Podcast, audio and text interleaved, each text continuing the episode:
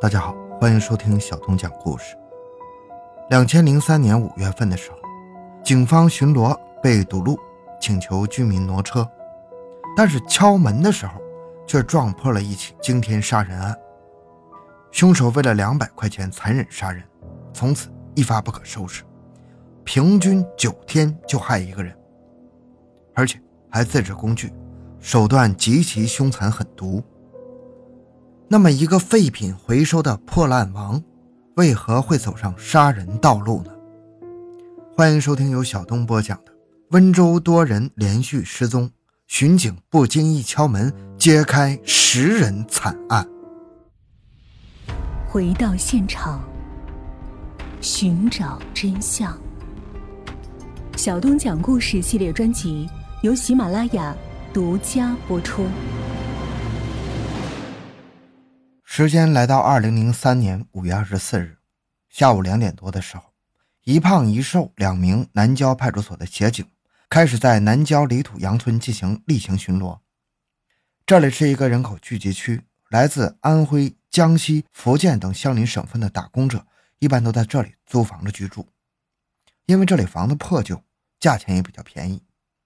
不过也正是因为外来人口多，流动性大。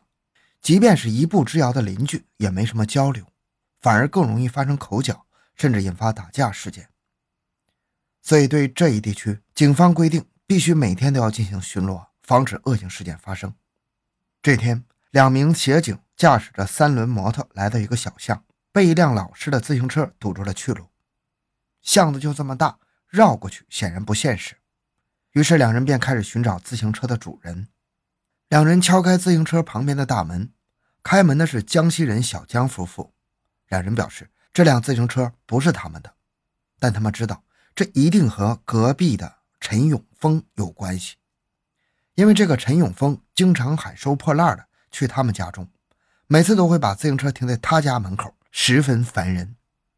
小江早就想让陈永峰收敛一些，这次正好趁着警察们在，他就跑到了陈永峰家门口敲门。陈永峰家里正在放音乐，声音极大，还夹杂着人喘粗气的声音。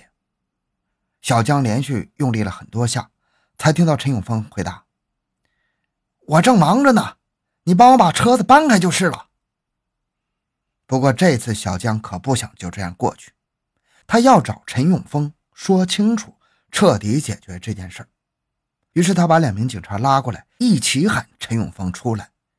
协警们也开始敲门，但是里面始终没人回应。就这样敲了五分钟，陈永峰还是不愿意开门。然而在门内，除了嘈杂的音乐声，警察们还听到了重物摩擦的声音。两名警察感觉到不对劲儿啊，于是他们强行撞开了大门。就在这一瞬间，他们惊呆了，因为屋子里到处都是血呀，地上躺着一个人，旁边。有一把铁锤。就在警察愣神的一瞬间，从后门突然冲出来一个血人他猛地推开两名警察，想要趁机逃跑，正好撞到了门口的小江。就在这时候，两名警察反应过来，回手就将这个血人按下来。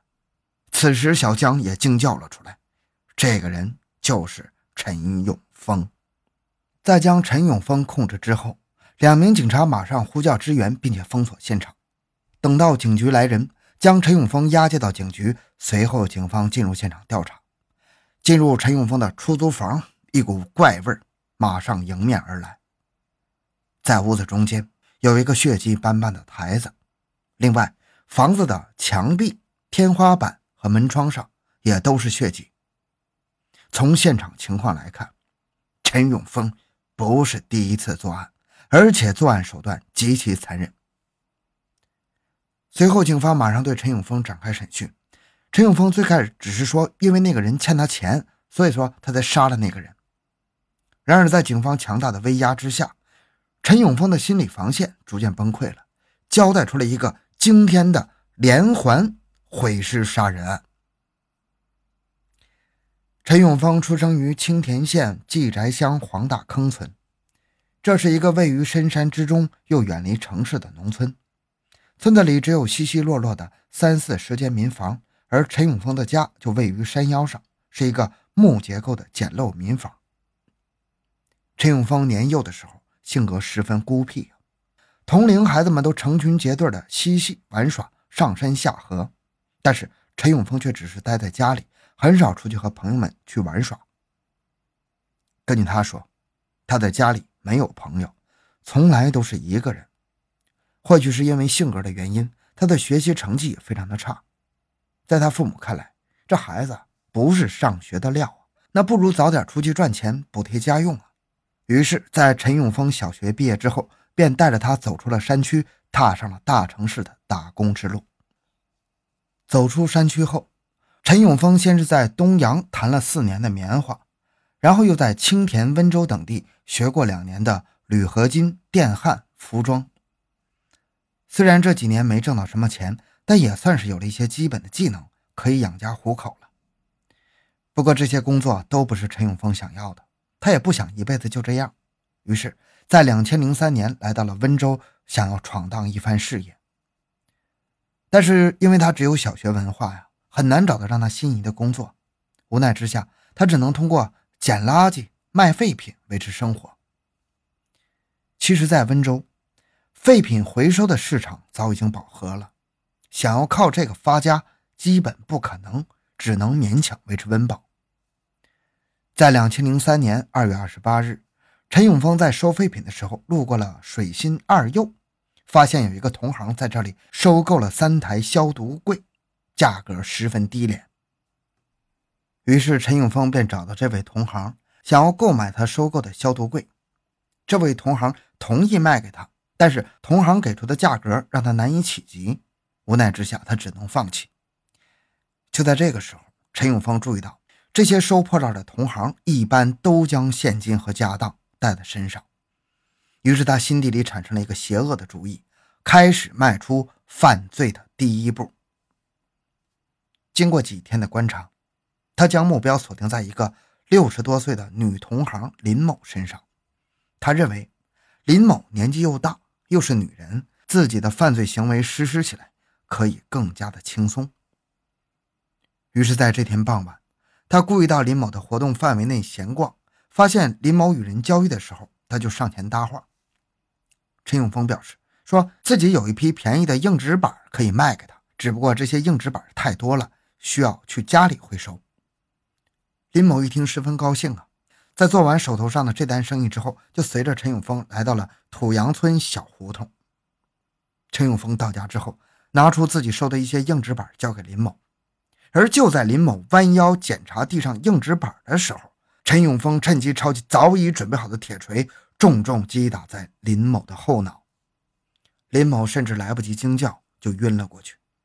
陈永峰一击得手，搜走了林某身上的钱财。其实这一次犯罪之后，陈永峰还是有些后悔的，因为他搜到的现金仅有二百四十元。除此之外，他还担心自己的罪恶被人发现呢。毕竟这个地区人多势杂。他考虑了很久，想要不被人发现，那就不能留下任何的痕迹于是他找出了家中的斧头和剪刀，将林某残忍地处理了。最后又趁着夜色。丢到了街区墙外的水沟里。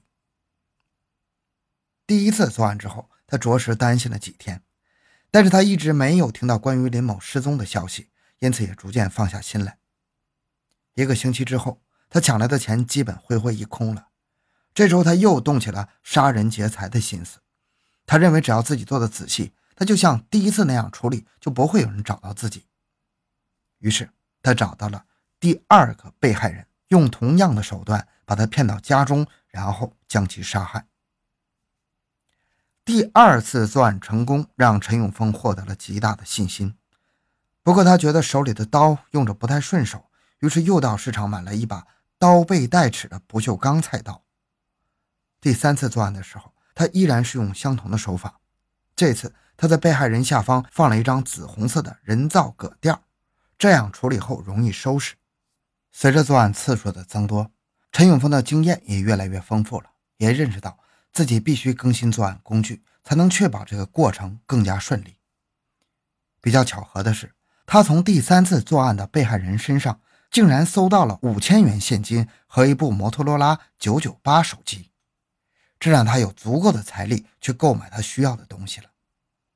这一次，他去电器市场买了一台收音机，为了防止自己的时候动静太大被别人听到，需要用其他声音进行掩盖。于是，从第四次作案开始，他的每一次作案都是伴着音乐进行的。